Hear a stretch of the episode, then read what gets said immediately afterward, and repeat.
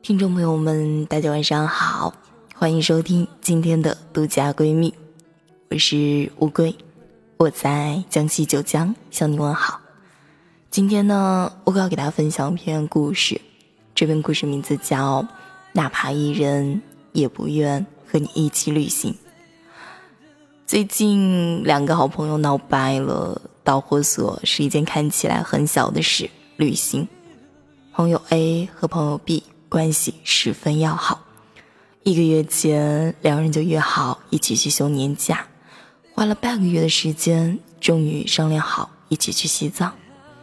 因为朋友 B 的工作比较忙，热情的朋友 A 主动的承担了旅行攻略收集以及订票、订酒店一系列琐碎的工作。临到出发的前十天，朋友 B 突然说不去了。他说：“其实一开始并没有那么想去西藏，感觉那边不太安全，是因为 A 的鼓动才答应的。加上家里的孩子没人带，所以他还是决定退了票，留在家里。友谊的小船说翻就翻，朋友 A 和 B 两人大吵了一架。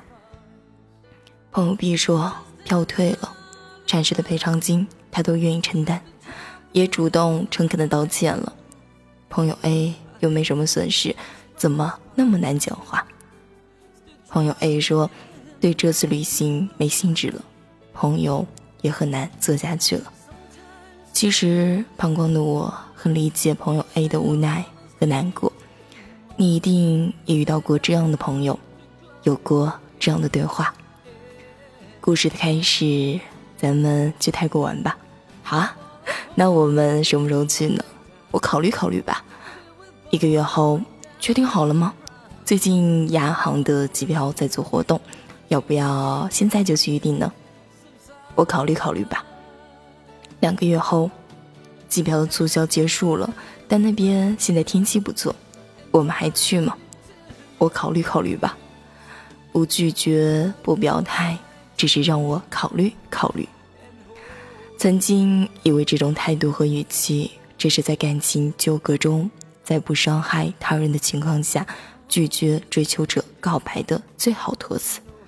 后来慢慢明白，这也可以用来作为拒绝旅行邀约的最好托词。说实话，这样的朋友也真是用心良苦啊！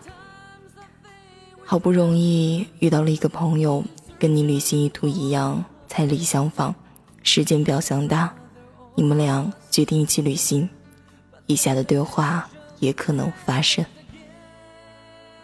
我们年假出去玩吧，是去国内还是国外？好啊，那都行。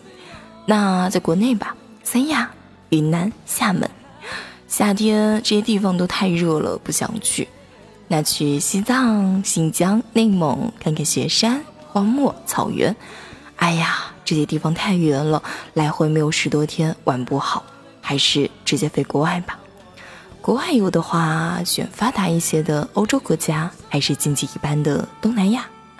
发达国家签证难办，机票太贵，而东南亚国家又太一般。国人对扎堆去玩，大声说几句家乡方言，没准有人能回应得了。那你说去哪吧？随便吧，都行。和随便，这是旅行景点的名称吗？终于确定好了一起出行的朋友，一起旅行的地点。可是接下来的事情未必会一帆风顺。我们分一下工吧，你来订机票吧。可是我不会订机票呀，这个签证材料你来弄可以吗？我没经验，你顺带都帮我弄了吧。还有订酒店和机票也一块儿吧。刚刚查了，挑选了几家，你看一下，酒店是这样的，机票价格是这样的，嗯，都听你的。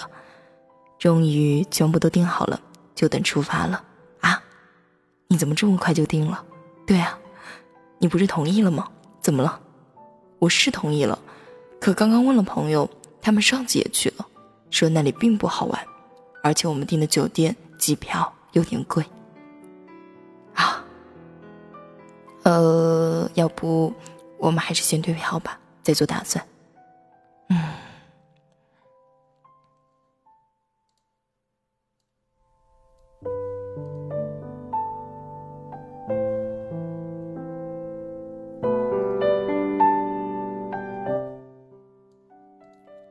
公路越来越宽，火车越来越快，航线越来越多，出行变得越来越容易，旅行机会也越来越多了。好像改掉一场约好的旅行也变得没那么难了，所以变卦的成本低了，被爽约的概率也就高了。一个朋友说，现在出游前都不提前在朋友圈找旅伴了，因为精力有限，风险还不可控。最后可能还伤友情，不如做个独行的背包客，至少路上遇见的人比身边的人有趣的多。这真是个独行侠的时代，有过几次的荣约，再过几年计划出游的时候，还能想到你的，一定是真爱了吧？都说旅行是看清一个人最好的方式。至少面对约定的态度，体现了你的责任心，形成了你在朋友们心中靠谱或者不靠谱的形象。其实做个靠谱的旅伴方法很简单，说走就走，不确定能不能走的时候，不要轻易答应别人。一旦说好了要走，那就一定说走就走。珍惜每次可以和朋友出游的机会，能去的。尽量去吧，因为这次不去的话，慢慢的会变成有空再去。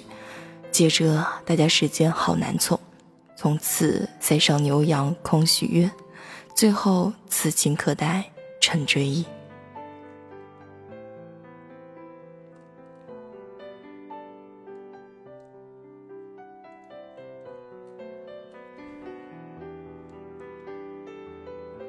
听众朋友们。不知道当乌龟给大家分享完这样一篇故事，哪怕一人也不愿和你一起旅行，你们 是否心中有所感想呢？是否也像故事当中说的你或者他呢？依旧可以在下面去评论和留言了。好了，这样一期节目呢，我要在这跟大家说再见了。如果大家喜欢我们的话，可以关注一下。晚安，好梦。